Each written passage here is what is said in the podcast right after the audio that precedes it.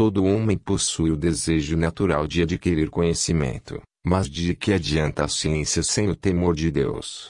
Certamente, é mais valioso o humilde camponês que serve a Deus do que o filósofo soberbo que estuda os astros, mas negligencia a si mesmo. Aquele que se conhece bem é capaz de se desprezar, não se deleitando em elogios humanos.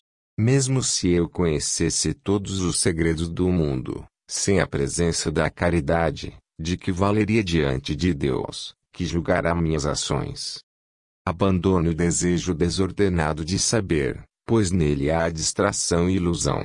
Os eruditos buscam ser reconhecidos e considerados sábios, mas muitos conhecimentos pouco ou nada contribuem para a alma. É insensato ocupar-se com coisas que não dizem respeito à salvação. Muitas palavras não satisfazem a alma, uma palavra boa refresca o espírito, e uma consciência pura inspira confiança em Deus.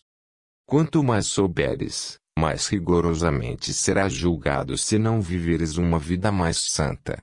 Não te orgulhes do conhecimento adquirido.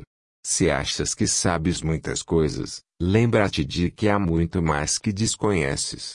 Não te consideres excessivamente sábio, confessa tua ignorância.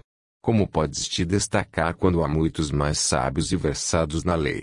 Se desejas aprender algo útil, aspira a ser desconhecido e considerado insignificante. O estudo mais valioso é conhecer-se perfeitamente e desprezar a si mesmo.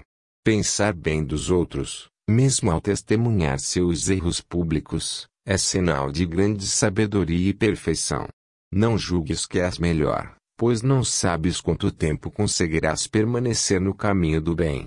Todos somos fracos e não deves considerar ninguém mais fraco do que a ti mesmo.